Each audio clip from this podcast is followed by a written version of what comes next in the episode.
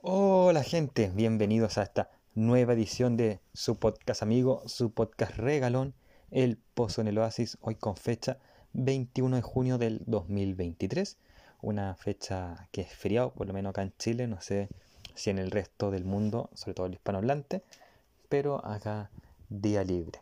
Eh, de hecho, ya tengo pensado, eh, si hoy se estrena el capítulo, estáis saliendo del cine de ver eh, la película de Spider-Man Into the Spider-Verse. Así como para que cachen. Hoy vamos a hablar de la película y musical disponible en Disney Plus o streaming no oficial The Greatest Showman. This is the Greatest Show. como dice una de sus canciones. Película del año 2017 y que está protagonizada por Hugh Jackman como P.T. Barnum, Mitchell Williams como Charity Barnum, Zac Efron como Philip Carlyle, Zendaya como Ann Wheeler, Rebecca Ferguson como Jenny Lynn, Austin Johnson, Johnson perdón, como Caroline Barnum, Cameron Seeley como Helen Barnum, Kiara Siddle como Letty Lutz y Sam Humphrey como Tom Thumb.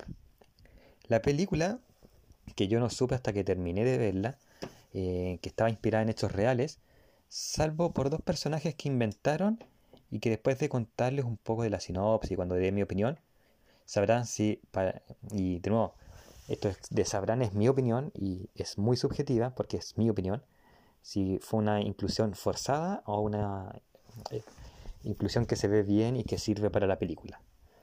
Ahora sí, ¿de qué trata la película? Bueno, la película trata de P.T. Barnum, eh, una persona que cuando niño y en pleno siglo XIX, ojo con el siglo del que estoy hablando, que es el 19, 18 y tanto, se vio muy dejado de lado por la sociedad norteamericana porque era pobre, porque no tenía como posibilidades de surgir, y su único apoyo fue su padre, que perdió muy de pequeño, y la pequeña Charity, una niña burgués, y que era su amiga porque, si somos honestos, los niños y las niñas solo les importa jugar y no el estrato social, a diferencia de los adultos, que que ven todo esto como eh, eh, que uno tiene que jugar con las personas de su estrato socioeconómico, eh, la, la, misma raza, etc.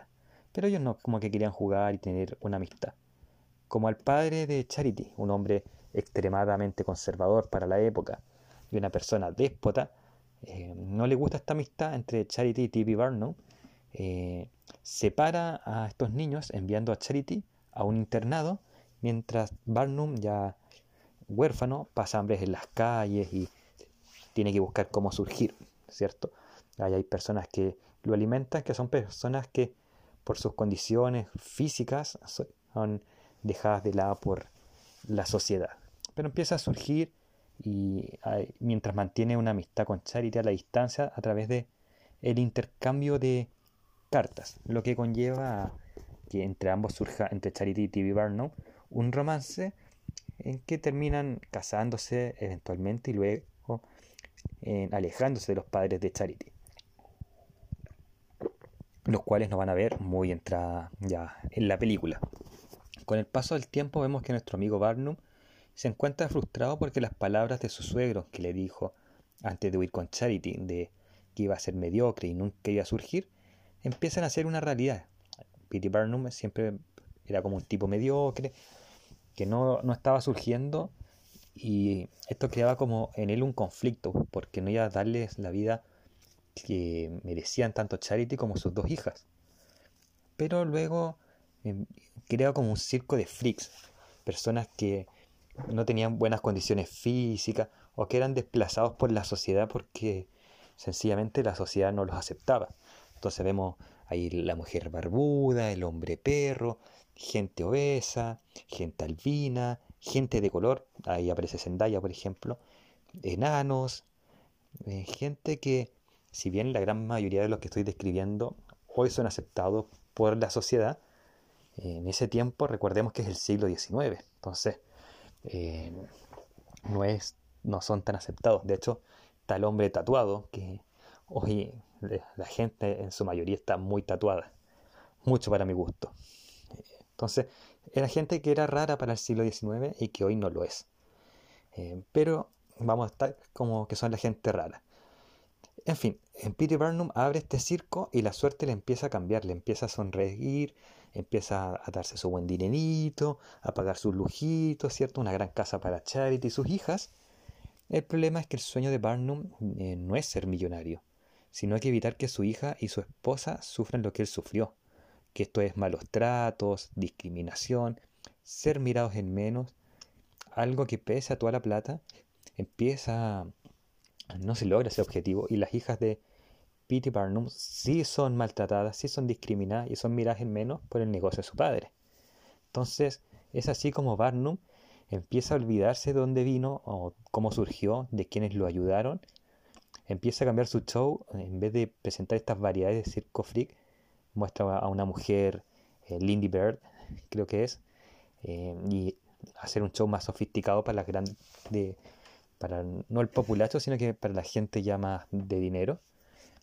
Y así él empieza a, a, hacer, eh, olvidarse de quienes lo ayudaron y empieza a hacer lo que él vivió y, no, y juró no, que no iba a hacer a otros, y especialmente a la gente que, que ayudó. Pero esto, según el propio Barnum, lo hizo para evitar que su hija sufriera, lo hizo con un buen propósito.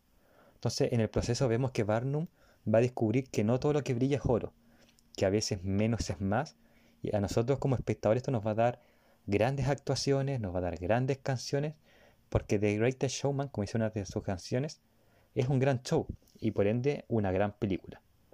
Ahora, ¿cuál es mi opinión como de esta película? La película, y ya señalé hace unos segundos, es una muy buena película, es bastante buena, las actuaciones son geniales, son espectaculares las actuaciones, pero hay que destacar dos actuaciones. Primero, la de Kiala, Kiala Settle, que es la que hace de la mujer barbuda, una voz espectacular en la canción y una actuación también genial. Con sus ojos transmite todo, todo tipo de emociones.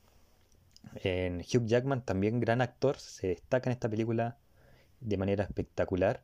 Nuestro querido Wolverine, entre paréntesis, que vuelve para Deadpool 3 eh, y que se aleja completamente del rol de superhéroe en esta película. Generalmente igual ha hecho personajes como heroicos en otras series y películas, pero acá se alejó 100% y enhorabuena, enhorabuena, en gran, gran rol acá.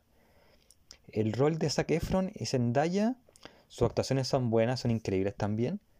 No destacan tanto como las dos que mencioné y sobre la actriz que y también está muy inferior a la actriz de Charity, pero también son buenas sus actuaciones. Eh, estos son los personajes que les mencioné al principio que no existieron realmente y que son forzados en la película su inclusión. Es un romance que no es creíble bajo ninguna circunstancia. No solamente porque uno es blanco y la otra es negra, o uno es rico y la otra es pobre, sino porque nunca construyeron la relación, como que se miraron y, fue como algo que nos forzaron a creer en un romance sin un desarrollo. Eh, nunca la construyeron la relación. No mostraron cómo avanzó. Eso realmente fue, como dije, una mirada, eh, como que se gustaron instantáneamente, como un amor eh, adolescente. Vimos de repente un poco de discriminación hacia Zendaya por parte de los padres, del personaje de Zac Efron. Una canción bonita, pero se, ve forzado, ¿no? se ve en algo, una relación natural. el hermano le pone el hermano de Zendaya, el que hace del hermano Zendaya le pone obstáculos a Kefron, pero nunca se ve por qué él levanta la barrera, etcétera. Esto ya era forzado en el cine del 2017, ya no, era ya no era creíble en una película del 2017, ya era fome en una película del 2017, más fome va a ser ahora.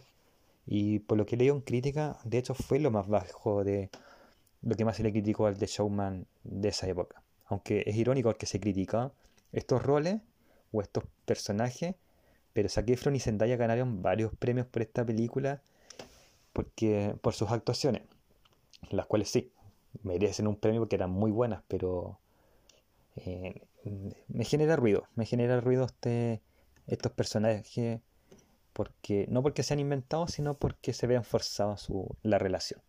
Fuera de esto, la película es brillante, las canciones son muy buenas, Siempre he dicho que el plato fuerte de un musical obviamente son las canciones y, si son pegajosas una o dos, ya está hecha la tarea, y acá todas las canciones son muy potentes, así que vayan a ver esta película, de nuevo, es una gran película.